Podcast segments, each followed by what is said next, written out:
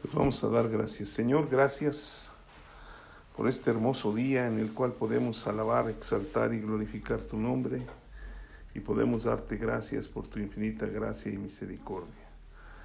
Ahora, Señor, queremos que tú ministres nuestras vidas a través de tus, tus palabras y tu palabra, que penetre en nuestro corazón y transforme nuestras vidas.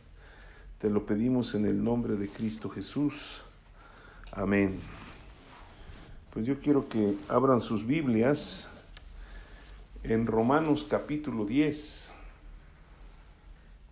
Sí, eh, ya hemos leído mucho de este capítulo, pero Romanos 10 en el versículo 17 dice, así que la fe es por el oír y el oír por la palabra de Dios.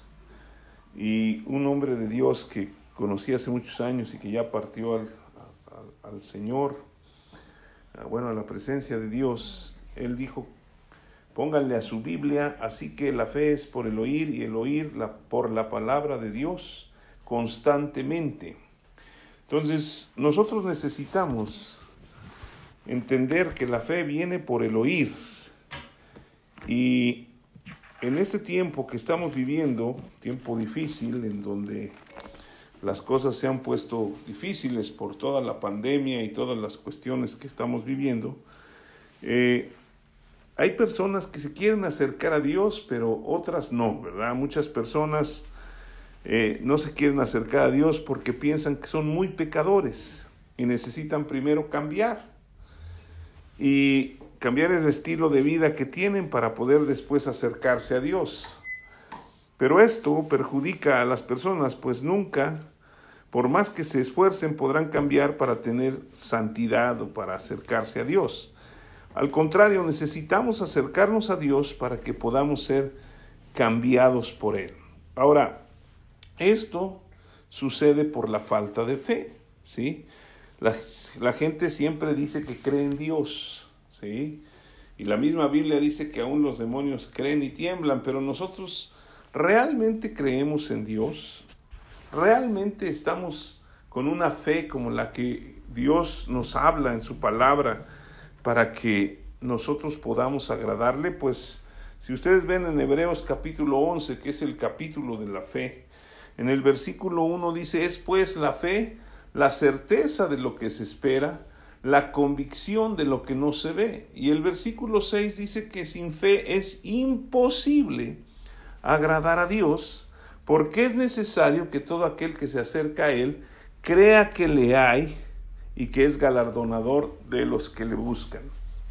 Ahora, ¿por qué estoy hablando de este tema? Porque Dios ha estado mostrándome que en medio de estas situaciones uno puede caer en alguna desesperación, ya sea por enfermedad, ya sea por situaciones de, trabajo o por, presiones del mundo, ¿sí? Nosotros podemos prender las noticias y estar viendo todas las situaciones que se viven en el mundo y son muy desastrosas, ¿verdad? Eh, todo eh, pareciera que está en contra de, del hombre eh, y de, o de la, la, humanidad, porque todo está diferente. O sea, hay una pandemia, estaba oyendo las noticias la otra vez, y, y, y en este medio de la pandemia, cuando piensa uno que todo mundo se debería de solidarizar para ayudar a la gente que no tiene, me estaba dando cuenta que ahora están incrementándose más del 500% los, por ciento los traslados de, de los, de los, de, de los este, contenedores que llevan comida u otras cosas de un lugar a otro. Entonces, es increíble la cantidad de dinero que están cobrando más por un contenedor que se lleva en un barco. Cuando vamos a poner, cobraban, por decir algo, una cantidad mil dólares, hoy están cobrando 500 veces más, ¿no? Bueno, no 500 mil dólares, pero sí se subió un 500%, o sea, ha subido muchísimo y entonces eso conlleva a que haya mayor eh, problema para la adquisición de cosas. Y eso lleva a la gente a sentirse presionada, ¿sí? En el caso de mío, por ejemplo, estamos viendo la necesidad de trabajar, buscar obra y, y, de repente nos dicen que sale de nuevo el decreto donde se baja la obra otra vez al 30% y entonces todos andamos en el estira y afloja de querer trabajar y eso nos lleva a la preocupación, ¿sí? Y la preocupación, yo creo, con, en términos muy sencillos, que la preocupación es una falta de fe, así de sencillo. ¿Sí? ¿Por qué?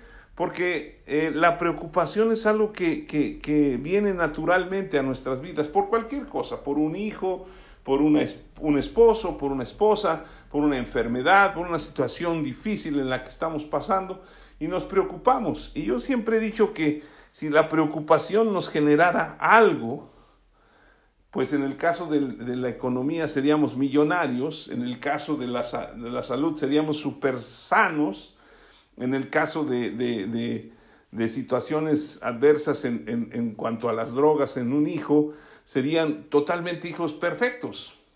Pero la preocupación no nos lleva a nada. Ahora, todos pasamos por estas situaciones. En el mundo, la gente busca cómo arreglar estas situaciones. Pero también los creyentes que seguimos a Jesucristo, de repente pasamos por estas situaciones que nos bajan la fe. ¿Y qué es lo que tenemos que hacer para poder incrementar nuestra fe? ¿sí? La fe, volvemos a decirlo, es la certeza de lo que se espera, la convicción de lo que no se ve. Y toda la gente, como les decía hace un momento, dice que cree en Dios. ¿sí? Pero cuando hay una situación difícil, se busca primero cualquier solución que haya. Incluso llegan a, buscar en lo oculto, ¿sí? Y ya si no resulta, pues ya al final, pues vamos a buscar a Dios, ¿no? A ver si hace un milagro. Eh, estaba escuchando una predicación de un hombre de Dios y él decía que, que uno tiene que recibir a Cristo y, es, lo explicaba de esta manera, que, que uno le da la oportunidad a, Jesús de que venga a conducir el coche. Y la pregunta era, si tú crees en Jesucristo, ¿en qué parte del auto está Jesús? Y dice, pues algunos dirán, pues mira, yo con Jesús no me meto, entonces no, no va en mi coche, ¿no? Otros decían, pues mira, yo lo tengo ahí en, el, en, en la cajuela o en donde guardamos las maletas, y solamente cuando necesito algo, entonces lo que hago es, pues le, abro la maleta y el maletero o la cajuela y lo dejo salir. Y una vez que termina la situación, pues lo vuelvo a meter allá. Otros, que son un poquito más espirituales, dirían, pues yo lo traigo aquí en la parte de atrás, en, en el asiento de atrás, y cuando tengo una situación, pues luego, luego recurro a él. Y ahora, más espirituales todavía, los que lo traen a un lado no en su coche. Pues es que él, él, siempre va conmigo, él está conmigo, platico con él. No les importa si la gente se, se da cuenta que ellos creen en Dios. Pero en realidad, cuando uno dice, yo quiero que Jesús sea mi Señor, y, y, y, en el contexto de lo que estamos hablando en Romanos 10, habla de confesar a Cristo como Señor y Salvador. Entonces, el hacer Señor a Jesús es realmente decirle, ¿sabes qué, Señor Jesús? Yo te cedo el asiento del conductor. Y tú guíame por donde debo andar. Llévame a los lugares que tú quieras que yo vaya. ¿Sí? Entonces, eh, él, los puede llevar al, camino de la sanidad, del perdón, de la salvación, del, del dar, ¿sí? Y es dejar que Él conduzca. Realmente, el señorío de Jesucristo en nuestras vidas es dejar que Él conduzca o dirija nuestras vidas. Y para eso tenemos que creer en Él. Ahora, ¿cómo poder hacer que nuestras vidas la fe no nos falte? ¿Sí?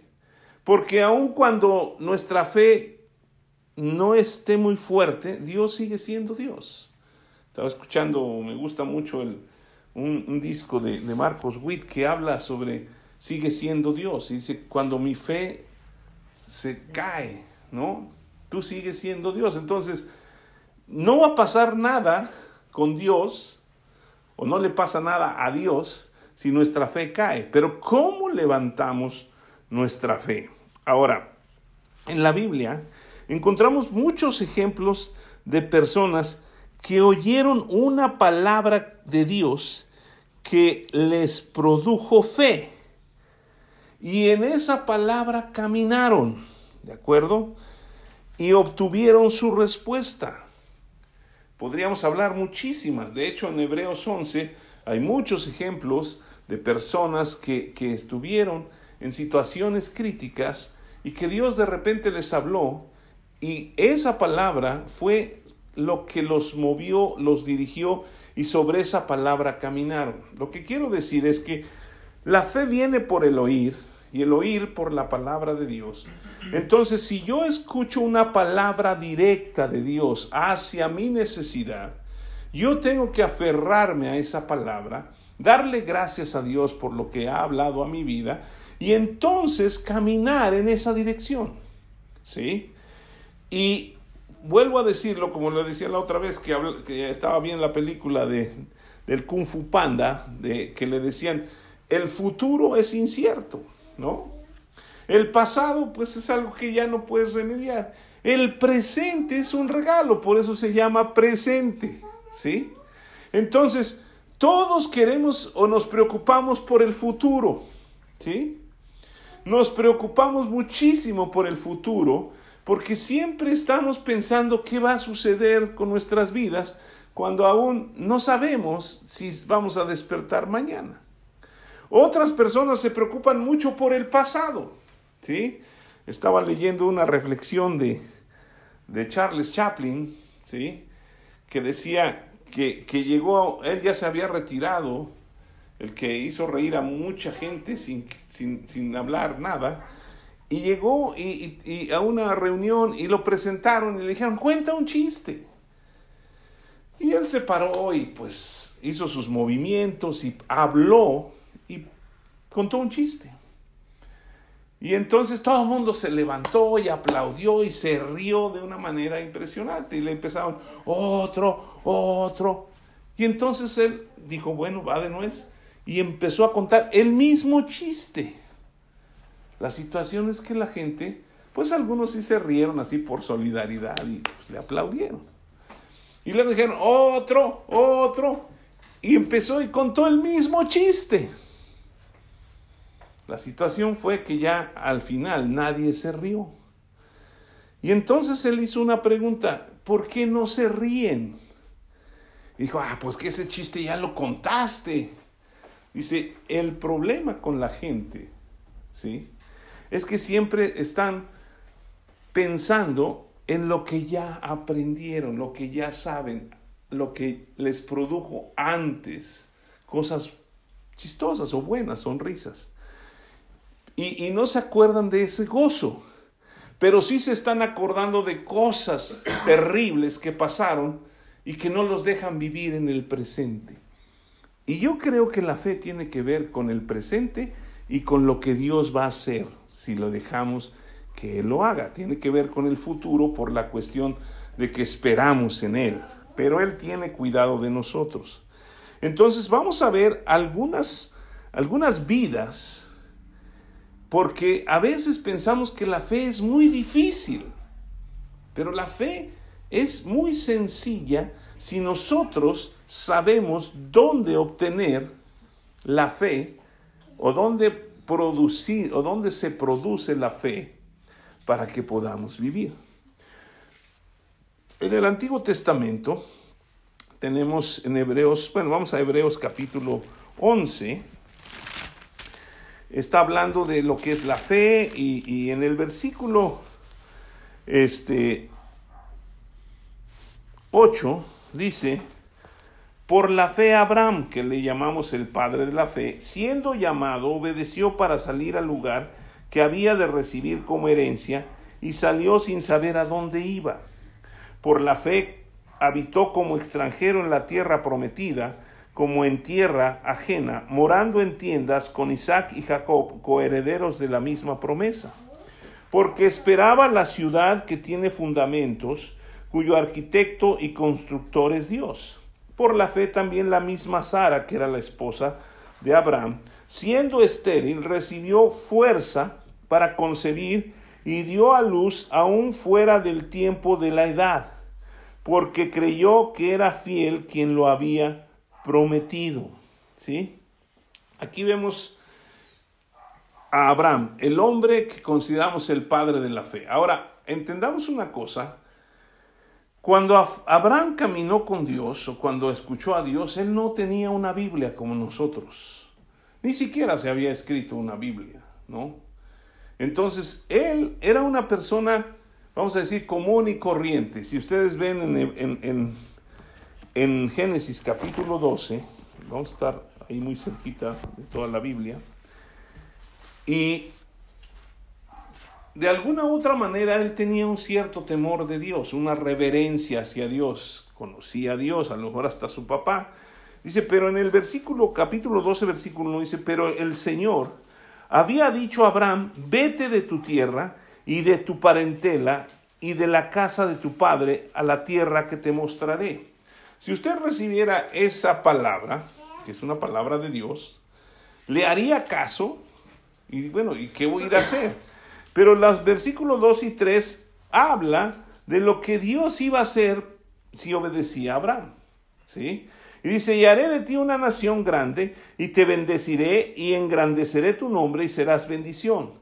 Bendeciré a los que te bendijeren y a los que te maldijeren maldeciré, y serán benditas en ti todas las familias de la tierra. Versículo 4, nomás en la primera parte, dice, y se fue a Abraham como el Señor le dijo. ¿Sí?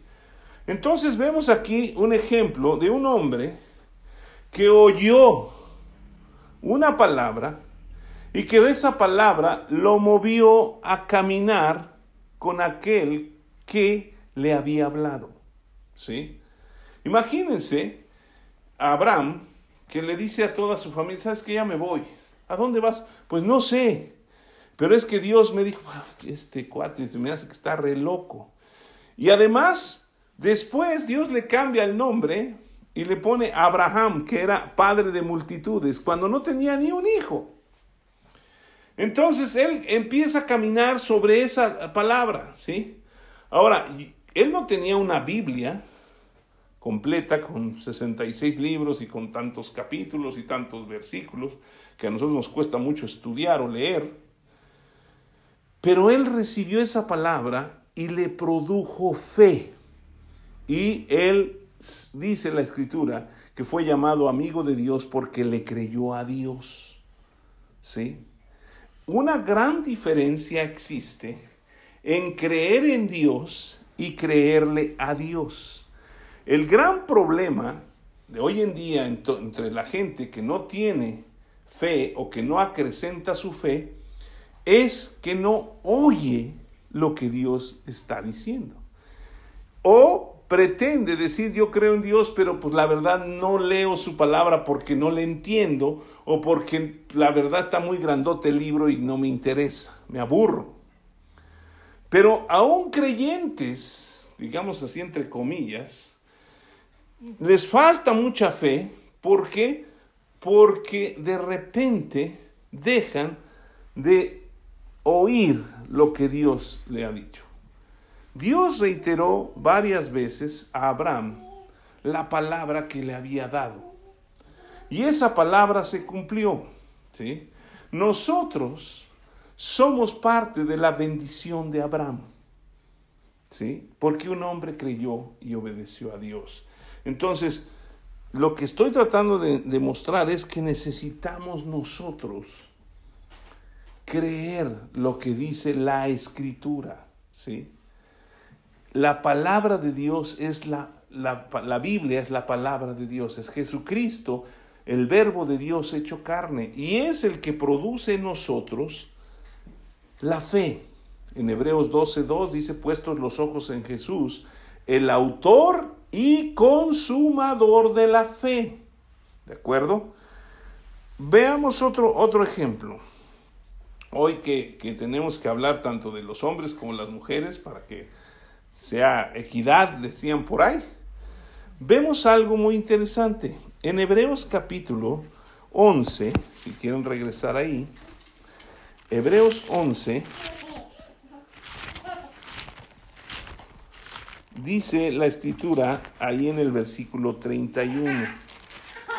Dice, por la fe la ramera, Raab la ramera, no pereció juntamente con los desobedientes, habiendo recibido a los espías en paz. ¿Sí? Por la fe, una mujer que no era judía, que no creía en Dios, ella era una mujer que creía en otros dioses. ¿Sí? ¿Qué fue lo que pasó? ¿Sí?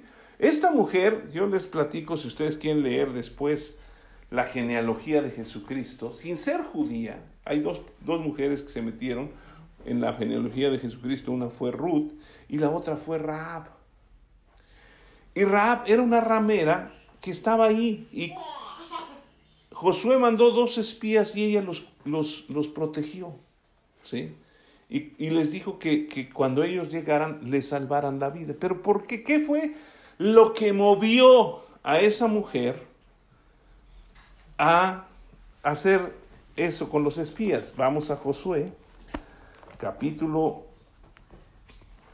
Josué, capítulo 2. ¿Sí? Josué capítulo 2 es el séptimo libro, del, el, el sexto libro de la Biblia.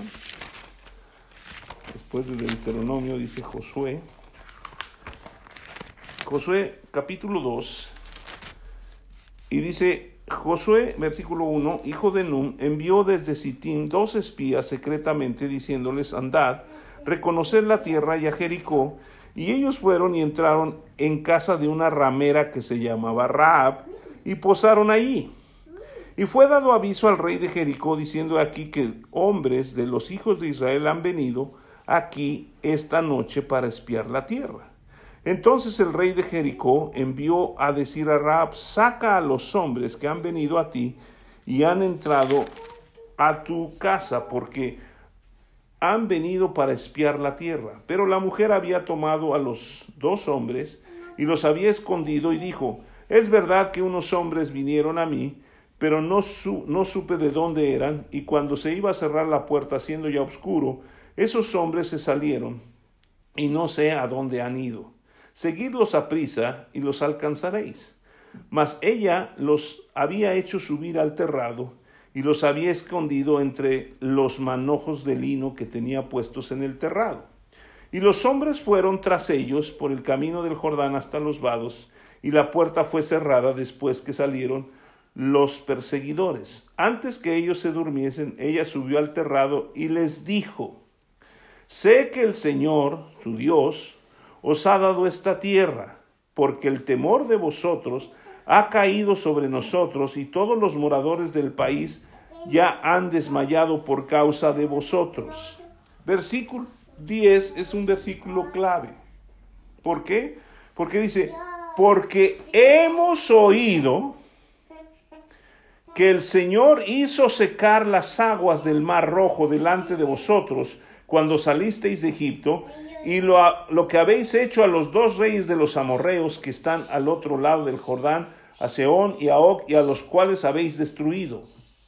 Oyendo esto ha desmayado nuestro corazón, ni ha quedado más aliento en hombre alguno por causa de vosotros, porque su, ya el Señor vuestro Dios es Dios de arriba en los cielos y abajo en la tierra. Y es cuando ella le dice, ¿sabes qué? Cuando Dios les dé esta tierra, protéjanme. Pero el versículo 10 habla muy claro. Hemos oído. Ahora, clave esto. No nada más la mujer había oído. Habían oído muchas personas. ¿Sí? Yo creo que todo el pueblo. Después sabemos la historia. El pueblo de Dios caminó siete días, el último día siete vueltas, calladitos, se ven más bonitos, y después gritaron y Dios les entregó la ciudad de Jericó. Pero la clave es, hemos oído, la fe viene por el oír y el oír por la palabra de Dios. Pero hay un detalle, todo mundo está expuesto o puede estar expuesto a la palabra de Dios, pero pocos realmente ponen atención en lo que Dios está hablando. ¿Sí? Aquí Dios no estaba hablando directamente a la mujer. ¿Sí? Eh, Dios estaba con el pueblo de Israel y Dios les entregó la ciudad. La mujer ni siquiera tenía nada que ver. Pero ella oyendo, ¿sí? Junto con toda la ciudad, el temor entró ella, protegió y eso le salvó la vida. Su fe le hizo que fuera salvada. Si vemos en los evangelios, Jesucristo, cada vez que sanaba a alguien, que se le acercaba o que, que buscaba, siempre decía, tu fe, tu fe, tu fe. Ahora, hubo mucha gente que fue sanada, pero muchos paralíticos fueron levantados, ¿no? Y cerca del templo, pero ¿por qué había un paralítico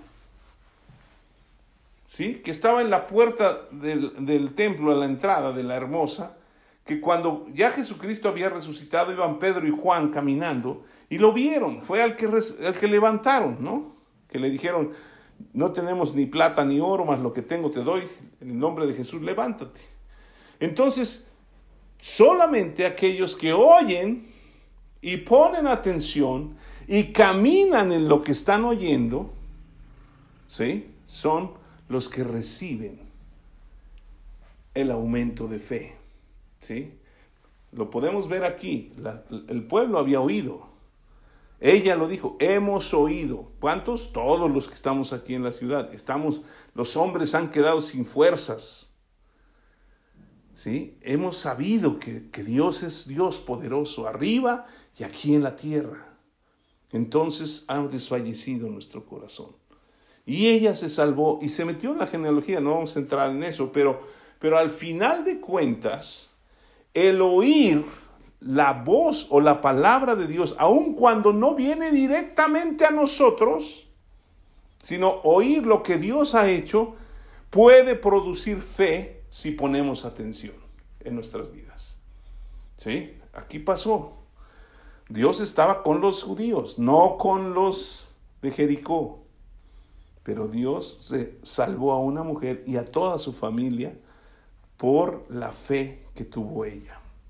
Ahora, podríamos estar hablando mucho de muchas personas en el Antiguo Testamento, pero en el Nuevo Testamento, en los Evangelios, vemos muchas sanidades y milagros que hizo Jesús, en los cuales la fe de las personas fue muy importante.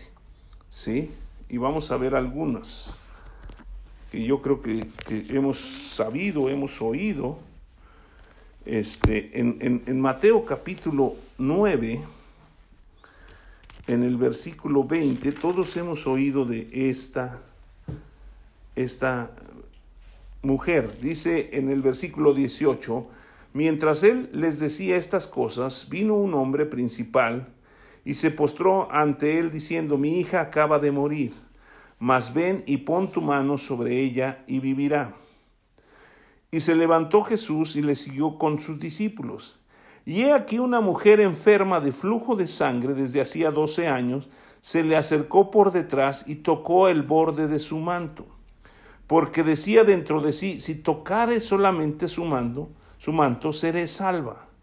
Pero Jesús volviéndose y mirándola dijo, ten ánimo, hija, tu fe, tu fe, tu fe te ha salvado. Y la mujer fue salva desde aquella hora. Hay otras escrituras en Marcos, en Lucas, que nos hablan un poquito más amplio de esto. ¿sí? La mujer había gastado mucho, pero ¿qué fue lo que movió a esta mujer a querer tocar el manto de Jesús? Para ser sanada. Eso lo vamos a ver un poquito más adelante. En el Mateo capítulo 8, ¿sí? En el versículo, eh, bueno, vamos a ver, Mateo 8 del 5 al 13, ¿sí? Y luego vamos a ver otra cosa. Dice, entrando Jesús en Capernaum, vino a él un centurión rogándole, y diciendo, Señor, mi, criado está postrado en casa, paralítico, gravemente atormentado. Jesús le dijo, yo iré y le sanaré. Respondió el centurión y dijo, Señor, no soy digno de que entres bajo mi techo, solamente di la palabra y mi criado sanará porque también yo soy hombre bajo autoridad y tengo bajo mis órdenes soldados y digo a este ven, a este ve y va, y al otro ven y viene, y a mi siervo hace esto y lo hace. Al oír Jesús se maravilló y dijo a los que le seguían, de cierto os digo que ni aún en Israel he hallado tanta fe. ¿Sí? Ahora, en el versículo 13, entonces Jesús dijo al centurión, ve y como creíste te sea hecho, y su criado fue sanado en aquella misma hora. ¿Sí? Ahorita profundizamos un poquito más sobre esto. ¿Sí? Mateo capítulo 8, versículo 1. ¿Sí? Dice, cuando descendió Jesús del monte, le seguía mucha gente. Y he aquí vino un leproso y se postró ante él diciendo, Señor, si quieres puedes limpiarme. Jesús extendió la mano y le tocó diciendo, quiero, sé limpio, y al, al instante su lepra desapareció.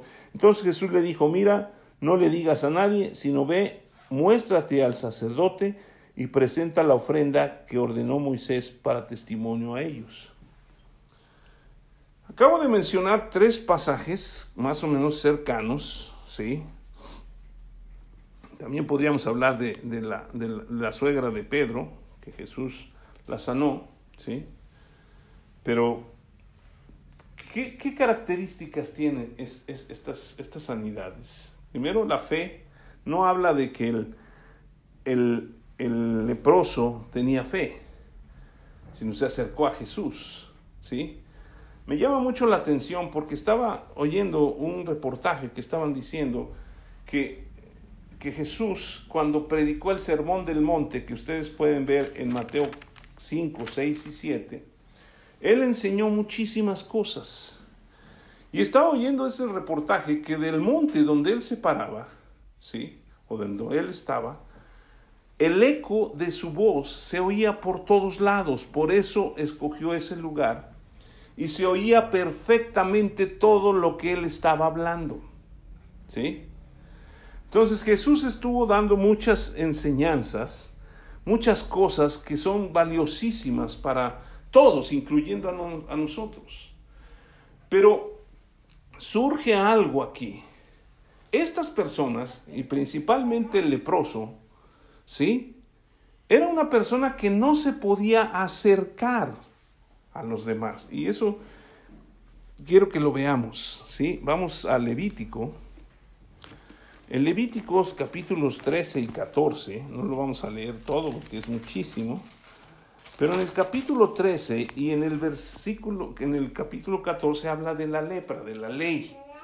Dice en, en un subtítulo de mi Biblia, leyes acerca de la lepra, ¿sí? Y dice, habló el Señor a Moisés y a Aarón diciendo, cuando el hombre viniere con la piel de su cuerpo hinchada o er, eh, con erupciones o mancha blanca y hubiere en la piel de su cuerpo como llaga de lepra, será traído Aarón y ya. Y habla mucho sobre eso, ¿no? No vamos a leer todo, no sea que al final todos empiecen a rascar pensando que están leprosos, ¿sí? Pero fundamentalmente en el capítulo 13, versículo 45, dice, y el leproso es quien en quien hubiere llaga, llevará vestidos rasgados y su cabeza descubierta, y embosado pregonará, inmundo, inmundo. ¿Sí? O sea, cuando había un leproso y venían gentes, este cuate estaba tapado, incluso estaba, eh, bueno, como ahora andamos todos con cubrebocas, ¿no? Y empezaba a gritar, inmundo, inmundo, y toda la gente huía de ellos, ¿sí? Y si se acercaban mucho, podrían ser apedreados, ¿no? Ahora, versículo 45. Y el, leproso en quien hubiere llaga llevará vestidos, bueno, ya lo dije, versículo 46, todo el tiempo que la llaga estuviere en él será inmundo, este será impuro y habitará solo, fuera del campamento será su morada. ¿Sí? Entonces vemos la ley para el inmundo. Y luego en el capítulo 14 dice, que es, dice en el versículo 1, y habló el Señor a Moisés diciendo, esta será la ley para el leproso cuando se limpiare. Y ustedes pueden leer todo el capítulo. ¿Sí? Cuando se le quite la lepra. Estudiando, ustedes pueden estudiar también si son gente que le, le gusta estudiar, no va a encontrar ningún leproso que fue limpiado desde la época de Josué. Nadie. Nunca nadie se presentó ante el sacerdote para decir, ¿sabes qué? Ya estoy limpio de la lepra. Entonces, ¿por qué les estoy diciendo todo esto? Porque el leproso que leemos ahí en Mateo capítulo 8, ¿sí? No podía acercarse a Jesús. ¿Sí? Ahora, ¿para qué se iba a acercar si no había ningún registro, ni siquiera de muchos años atrás o cercanos, que hubiera sanado o hubiera estado limpiado? La, la ley cuando se presentara que estuviera limpio. ¿De acuerdo? ¿Qué fue lo que provocó ¿sí? Aquí le puse unas palabras, este, una pregunta que, yo, yo, me hacía con respecto al leproso, ¿sí? ¿De dónde sacó el leproso las fuerzas o la osadía para salir al encuentro de Jesús? ¿Sí? ¿Qué fue lo que oyó? Bueno, Normalmente, de acuerdo a, lo que les decía de ese, de ese de esa reporte que estaba haciendo una persona que estuvo ahí en el monte donde Jesús predicó, dice que hay, hay caminos donde uno puede salir por otro lado, y esos caminos hay muchas rocas, ¿sí? Y dentro de esas rocas había muchas, muchos, este, o sea, rocas unas encima de otras, pero, pero que parecían cuevas. En esos lugares era donde se refugiaban los leprosos. Entonces, este leproso, ¿sí? Como Jesús estaba enseñando desde el monte, él estaba oyendo todo lo que Jesús estaba diciendo. Yo creo que el leproso a lo mejor sí había investigado qué pasaría si un día yo me logro limpiar pues él sabía que tenía que ir a ver al sacerdote, ¿no? Pero como no había pasado nunca, pues yo creo que la fe estaba por los suelos. Imagínense una persona leprosa, no sé si usted ha investigado, pero no le recomiendo mucho para ver cómo se les caen los dedos, la nariz y todo eso, ¿no? Porque le va a dar a usted náuseas, ¿no? ¡ah! Pero en realidad este leproso estuvo escuchando ¿Qué fue lo que lo movió a ser tan osado para pararse con Jesús? Lo que escuchó. Se recetó todo el sermón del monte. Yo me acuerdo cuando, cuando estaba en el instituto bíblico que nos, nos dijeron que teníamos que leer, porque estábamos hablando de la vida de Jesús, y nos dijeron en un mes tienen que leer cuatro veces los tres capítulos, una vez cada semana. Y hubo quien dijo, no los pude leer. Porque no tuve tiempo, eso no es cierto, ¿verdad? Porque sí están largos. Yo le he llamado la ley del monte, ¿no? Pero en realidad, este hombre estaba ahí, imagínense en una media cuevita así que se podía medio ver, escuchando, escuchando todo lo que Jesús dijo, bienaventura, las bienaventuranzas, lo que habló acerca del reino, lo que habló acerca del fruto, del juicio, de todo lo que habló Jesús. Y él oyendo y oyendo y oyendo. Y lo que oyó produjo en él fe. Y se levantó y se presenta Jesús. Dice, cuando descendió Jesús del monte, se fue por otro lado donde no estaba toda la gente. De acuerdo a, a lo que yo estaba escuchando de un hombre que fue allá. Y dice, le seguía mucha gente, entonces se fue por otro lado y aquí vino un leproso y se postró ante él diciendo, Señor, si quieres, puedes limpiarme. No gritó, inmundo, inmundo. Se paró y dijo, Señor, si quieres, de acuerdo a lo que yo oí, tú me puedes limpiar. Pero si tú lo quieres hacer, aquí estoy. Ahora, era imposible que una persona sana tocara a un leproso, porque obviamente se podía contagiar. Por eso gritaban inmundo. Pero Jesús le responde en el versículo 3, extendiendo la mano, le tocó diciendo, quiero, sé limpio. Y no solamente le dijo, quiero que estás limpio, sino lo tocó y al momento fue sanado. ¿Qué quiero decir con esto? Que nosotros oímos mucha palabra de Dios. ¿Sí? Y ahora, vean ustedes, vamos, ahorita le seguimos, pero dice entonces el versículo 4, Jesús le dijo, mira, no lo digas a nadie, sino ve, muéstrate al sacerdote y presenta la ofrenda que ordenó Moisés para testimonio de ellos. Esa ofrenda la podemos ver allí en, Josué 14. ¿Sí? que tenían que ofrecer y todo eso. Y hubiera sido para testimonio a ellos, porque nunca habían hecho, visto una sanidad de lepra. Pero al final de cuentas, ¿sí? La enseñanza que yo estoy recibiendo y que quiero compartirles es que aunque oímos mucha palabra de Dios, muchas veces no estamos atentos a lo que Dios nos está diciendo y, como decían algunos, está el, logos y la rema. Y el logos es la palabra que leemos toda completa, pero la rema es cuando se vuelve carne, cuando nos mueve a caminar sobre esa palabra, que fue la que recibió, oyó Abraham y fue la palabra que oyó a Raab y es la palabra que oyó este leproso. Y dijo, sí puede. Imagínense, sí puede y se movió sobre esa palabra. Lo que quiero decirles es que cuando Dios está hablando a nuestras vidas, por medio de su palabra, estamos leyendo su palabra, Él va a resaltar palabras que está hablando directamente a nosotros y que si las oímos con atención y nos movemos sobre esa palabra, obtendremos el resultado, porque nuestra fe va a crecer. ¿Sí? El gran problema es que oímos demasiadas palabras o muchos versículos bíblicos, pero no ponemos atención. ¿Sí? Es como cuando vamos a una reunión y hay cinco mil personas o diez mil personas y de repente hay una predicación impresionante y se usa la palabra y la palabra y la gente sale y como si no hubiera pasado nada.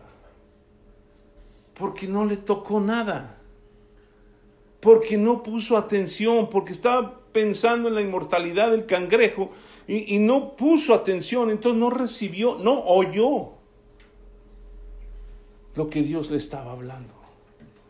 Y todos podemos recibir, porque la Biblia tiene más de 7.700 promesas, según teólogos. No creo que no podamos, yo creo que somos menos de 7.700 millones de gentes en la, en, el mundo, ¿no? Nos toca de a una. Si quisieran repartirla equitativamente, pero usted puede reclamar todas. ¿Sí? Cuando yo estaba leyendo esto y estaba estudiando por lo, que estaba escuchando y, y viendo del leproso, dije, verdaderamente, muchas veces nosotros hemos dejado pasar el tiempo sin que Dios cumpla su palabra y decimos es que Dios no me escucha. Es que Dios no me hace caso. Pero aquí vemos que el leproso se atrevió a ir.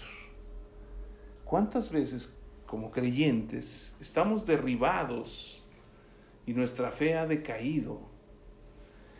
Y oímos una palabra y nos puede prender, pero nos tenemos que mover hacia esa palabra. Y entonces vemos el panorama muy diferente. Imagínense al leproso. Bueno, él dijo esto, él dijo esto, él dijo esto. Jesús dijo, me voy a parar enfrente. Total, ya tengo un no, ¿no? Ya de por sí me voy a morir. Pero ¿qué pasa si me atrevo y le creo que Él me puede sanar. Imagínense cuando llegó a su casa. Su familia ya le dejaban la comida. No sé si usted vio la, película de Ben Hur que, que le iban a dejar la comida ahí, no bajaban y ya tenían que salir los leprosos a agarrar. ¿Sí? Pero, ¿cómo sería el impacto? Ahora, todos nosotros podemos estar expuestos a la palabra de Dios. Hay mucha gente que oye y que escucha. Yo estaba, estaba oyendo una, una, la radio cuando subo al, al, carro. Hay una estación y estaban predicando y yo oía y oía. Y mucha gente hoy tiene más y más acceso a muchas enseñanzas, pero realmente están oyendo lo que Dios está hablando a sus vidas. Nosotros necesitamos oír constantemente la palabra de Dios para que nuestra fe crezca. ¿Sí? Fíjese, vea, bueno, les iba a hablar de las otras, también están en el mismo capítulo 8 y 9. la mujer que tocó el manto, el centurión, yo estoy seguro que ellos escucharon. ¿Se acuerdan de Bartimeo? Un hombre ciego que oyó que pasaba Jesús. ¿Y quién es? Es Jesús. Y empezó a gritar, hijo de David, hijo de David, porque él había oído que había sanado gente. ¿Sí? Y no cesó cuando le reprendieron que se callara, no cesó de gritar hasta que Jesús oyó. Porque tenía una palabra, él sanó a otros, me puede sanar a mí. Y su fe lo movió. Y cuando Jesús le dijo, ¿qué quieres que yo te haga? Que recupere la vista. Jesús dijo, conforme a tu fe se ha hecho. Mucho, mucho tiene que ver nuestra fe para que Dios obre sus promesas. ¿Sí? Oír con fe. ¿Sí? Jesús reprendió a sus discípulos varias veces y les dijo, por vuestra poca fe. ¿Sí? Por vuestra poca fe. ¿Sí? Cuando, cuando Jesús le dijo, a, Pedro, baja del, que, iba caminando sobre el agua y le dijo, pues ven, y él se empezó a hundir. Hombre de poca fe, ¿por qué dudaste? ¿Sabe por qué dudamos? Porque no hemos implantado o no hemos dejado que se implante la palabra de Dios en nuestro corazón. Sí la sabemos, sí la repetimos, sí las recitamos, pero realmente son parte de nuestra vida.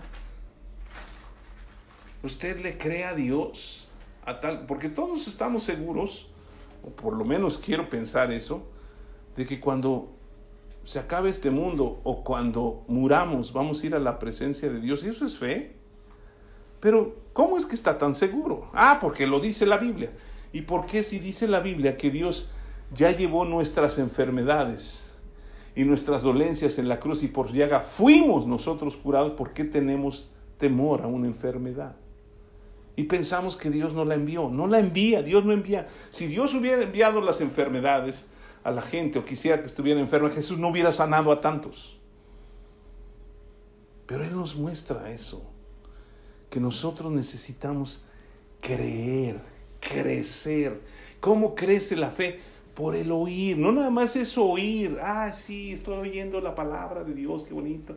Ay, qué poético. Ay, qué bendición. Es poner atención. ¿Sí? Raab puso atención en lo que estaba sucediendo porque en ello le iba la vida, ¿sí o no? Usted y yo necesitamos poner atención en la palabra de Dios porque en ello nos va la vida.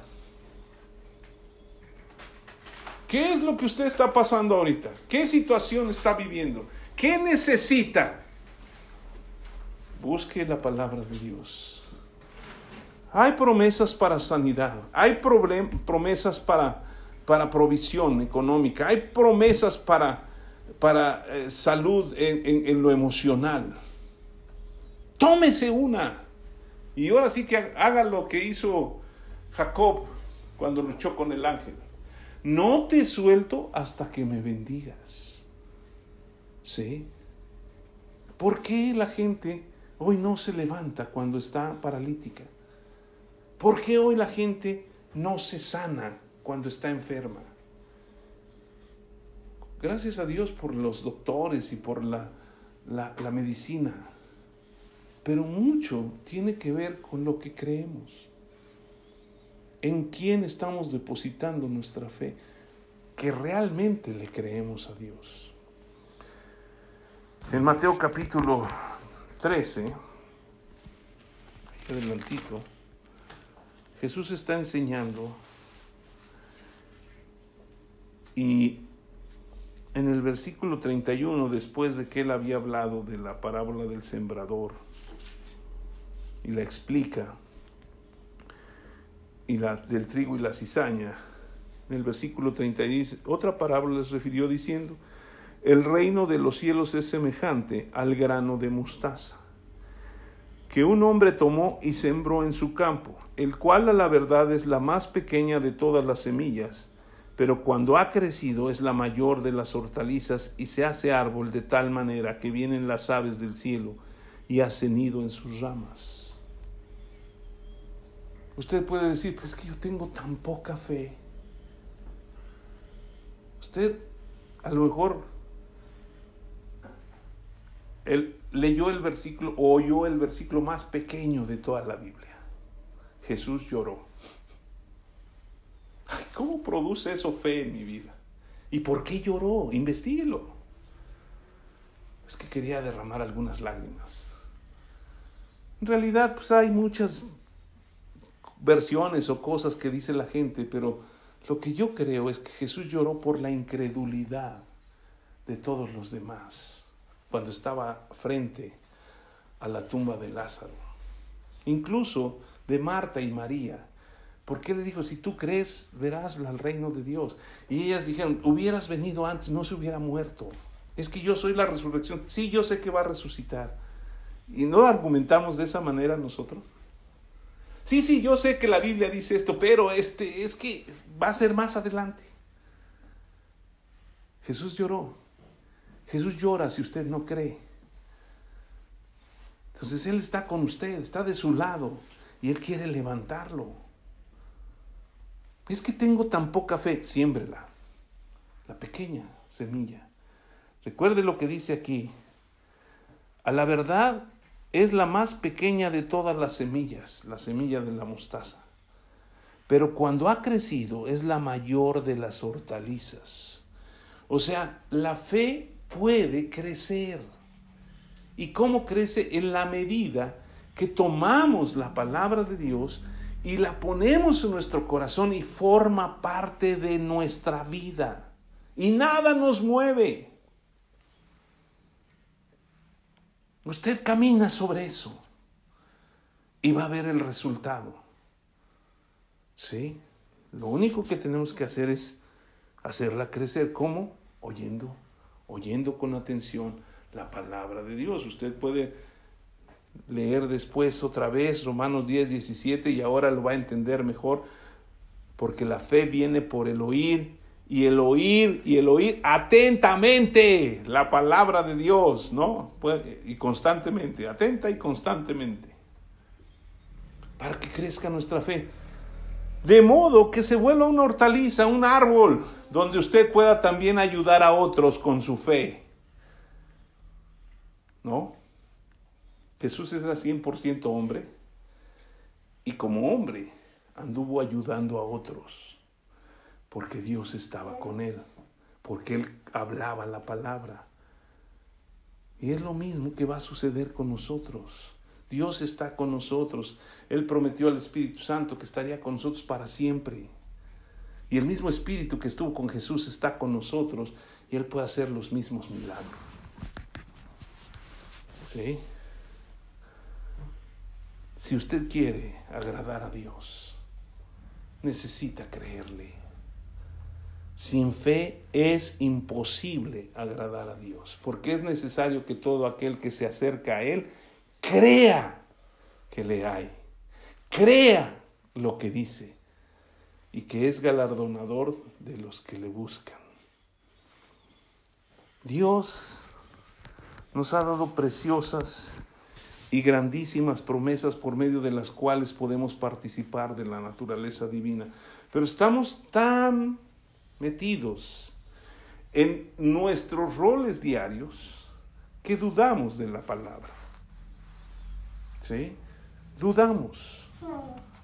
Muchas veces usted sabe quién es por lo que hace y nadie le puede mover porque usted dice, yo sé, porque yo creo que puedo hacer las cosas. Y Dios le dice, pues tú eres mi hijo amado. No, pues es que sí, pues es que soy un hijo de Dios, pero pues mm, es que como que no estoy muy seguro. ¿No? Jesucristo es el Hijo de Dios. Y dice la Escritura que el que no es que en Romanos, vamos ahí para terminar. Romanos capítulo 8, versículo 32. El que no escatimó ni a su propio Hijo, sino que lo entregó por todos nosotros. La pregunta es, ¿cómo no nos dará también con Él todas las cosas? Miles de promesas que nos ha dado y que no las recibimos porque no las hemos escuchado atentamente, porque no ponemos atención porque no han producido fe en nosotros. Señor, gracias por tu palabra, porque tu palabra es la verdad. Y tu palabra misma nos enseña que a través de tu palabra nuestra fe puede crecer. Señor, perdónanos si hemos dudado, porque todos lo hemos hecho. Y es porque hemos dejado de poner atención en lo que tú estás diciendo. Cómo ese leproso puso atención en todo lo que tú dijiste ahí en el Sermón del Monte. Y cómo eso produjo fe para que se moviera y dijera, Señor, si quieres, puedes limpiarme. Y se presentó en lugar de gritar, inmundo, inmundo. Todos sabemos que somos pecadores. Y los pecadores son inmundos.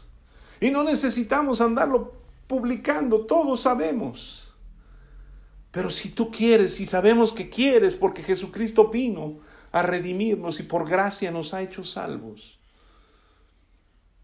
tú puedes tocar nuestras vidas y transformarlas. Señor, haz un milagro hoy en mi vida. Hoy, Señor, yo creo en tu promesa de sanidad. Yo creo en tu promesa de salvación. Yo creo en tu promesa de, de que tú quieres que sea prosperado en todas las cosas y que yo tenga salud como prospera mi alma. Yo creo en tu promesa de que Jesucristo vino para darme vida y vida en abundancia. Señor, es un milagro. Y así como está ahí donde usted esté, cierre sus ojos. Recuerde alguna promesa y si no, mire, vaya a la concordancia y busque, busque sanidad si necesita una promesa de sanidad. De prosperidad, si necesita una promesa de prosperidad. De hay promesas para todo. Búsquela. Y una vez que la encuentre, haga la suya. Y dígale, Señor, yo te pido esta promesa y te doy gracias de antemano, porque yo puedo creer en esa palabra, porque es la palabra de Dios. Y Dios no miente. Señor, yo te pido que en el nombre de Jesús, porque tú dijiste que si algo pedimos en tu nombre, tú lo harías, tú envíes tu palabra a cada persona que está oyendo esta plática y concedas cada bendición que necesitan. Envía tu palabra y sana. Envía tu palabra y bendice. Envía tu palabra y perdona. Envía tu palabra y levanta. Yo te lo pido en el nombre de Jesucristo nuestro Señor. Amén.